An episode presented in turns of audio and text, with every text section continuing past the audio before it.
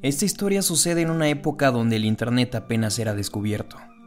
Recordarán que en ese tiempo el mundo era muy distinto al de ahora.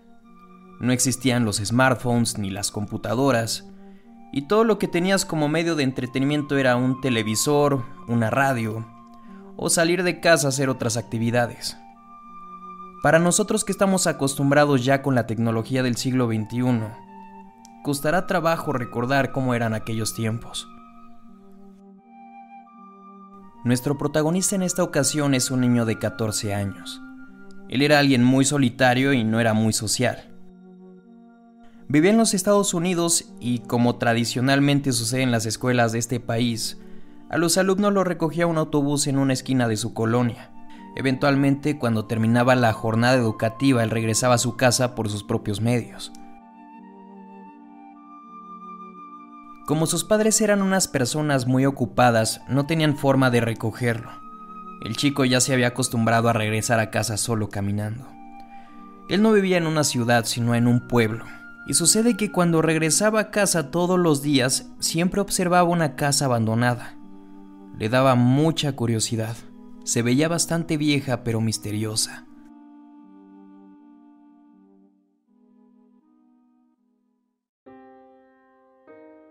Un viernes se encontraba bastante contento porque era fin de semana.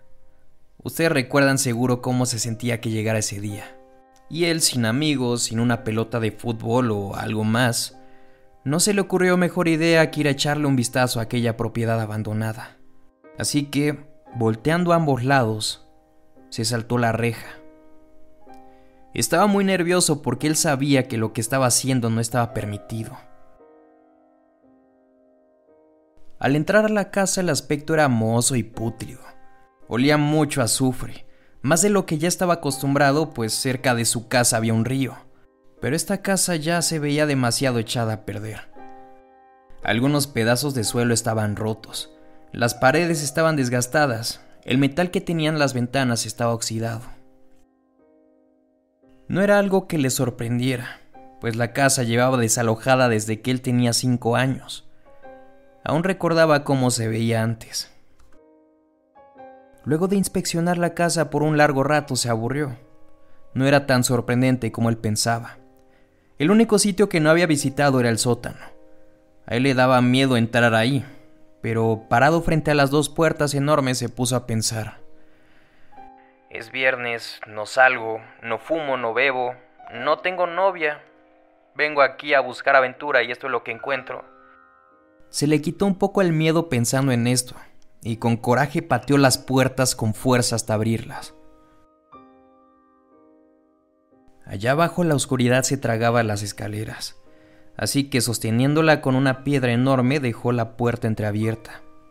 Bajó las escaleras lentamente y abrió una ventanilla que más o menos filtraba la luz de afuera, y se podía ver un poco lo que había dentro.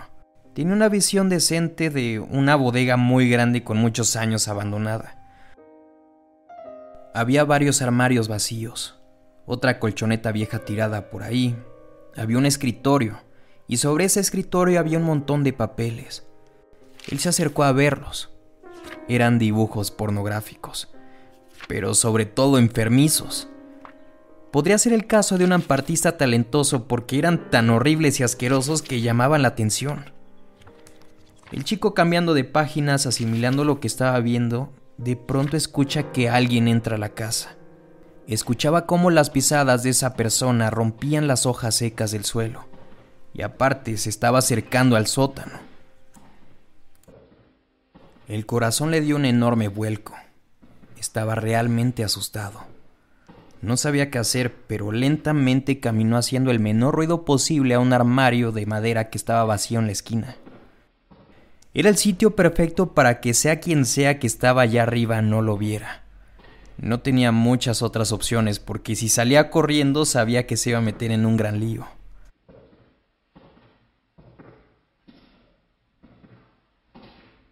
Luego de unos minutos escondido escuchando los pasos, oye cómo este tipo empieza a bajar las escaleras. El chico lo miraba por el resquicio de la puerta. Era un hombre enorme, muy obeso, con el pelo largo y sin embargo poco pelo. Tiene una pelón en la parte superior. Tiene una gran barba.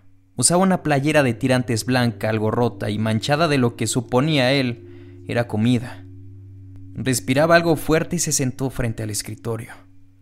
El artista observó sus propios dibujos y distraído pasó varias hojas, hasta que finalmente encontró la pieza de arte que más le gustaba. En ese momento el sujeto se desajustó el cinturón, se desabrochó el botón y se bajó los pantalones. Tenía una erección inmensa. El chico asustado y temblando, con una mano sobre su boca, miraba todo por el resquicio de la puerta. Y ahí donde estaba este señor gordo enorme, con un aspecto bastante hostil, se masturbó sobre las hojas de papel. Cuando finalmente se alivió y se subió los pantalones, comenzó a reírse de una manera muy burlona. El chico no entendía nada realmente. Este señor gordo tomó una hoja de papel en blanco que estaba en el cuadernillo. De su bolsillo sacó un lápiz y empezó a hacer algo. Ustedes no pueden ni siquiera imaginar el miedo que tenía ese niño. Cuando el señor terminó de hacer lo que estaba haciendo, dejó la hoja sobre el escritorio y se marchó. Quizá pasó una hora entera que el niño no se atrevía a salir, pero cuando se atrevió finalmente, dispuesto a correr con toda velocidad, se acercó al escritorio y presenció lo que había hecho este señor. No era otro dibujo, era una nota. Una nota que decía... Espero que hayas disfrutado el show. El chico no volvió a tomar esa ruta para llegar a casa. Él ya adulto cuenta que esta experiencia satisfizo toda su hambre de aventura por varios años. Él creía que el mayor peligro era que una persona lo delatara por entrar a una casa abandonada pero no contaba con que se encontrara con alguien tan enfermo como este señor. Qué inocente era este chico.